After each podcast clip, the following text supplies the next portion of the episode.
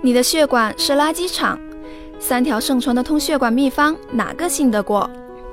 听众朋友们，大家好，欢迎收听今天的三九健康科普，我是主播阿本。随着生活水平的提高，得心脑血管疾病的人是越来越多，而这种疾病年龄越大就越容易中招，所以人到中年以后会变得更加关注血管的健康。而通血管就是在还没有发生中风、心梗之前的预防。在聊通血管秘方之前，我们有必要先弄清楚血管堵塞是怎么一回事。所谓的血管垃圾真的存在吗？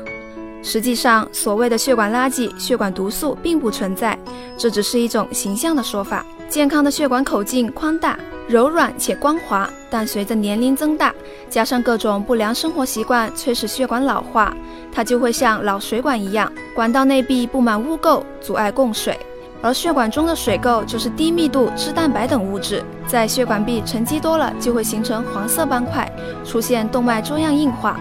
久而久之，血管口径变狭窄，血管变得又硬又脆。而长辈们担心的正是动脉粥样硬化、血栓形成引起心脑血管疾病。意识到血管堵塞的重要性，那么大家日常一直关注的通血管秘方到底哪些是管用的呢？热传秘方一。姜、蒜、柠檬、苹果醋榨汁，通血管秘方搜索的第一名。这个方子用的原料，从药理上说有保护血管的作用，但也仅仅只能作为食疗，且不可能在短时间内有效，也不可替代药物。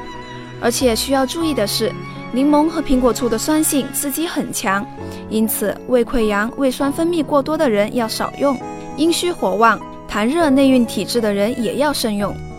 热传秘方二：山楂水。这个方子有点作用，山楂功效主要是健胃消食、散淤血，而且研究发现山楂含有的一些成分对降血脂、降血压有帮助。但山楂并不是人人都适合食用，由于味道太酸爽，所以脾胃虚弱者不能多吃。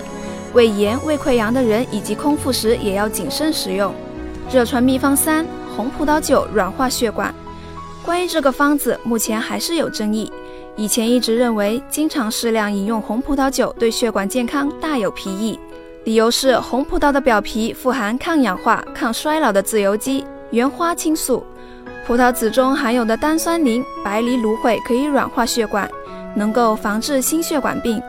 但近年来开始有权威机构公开质疑红葡萄酒的保健功效。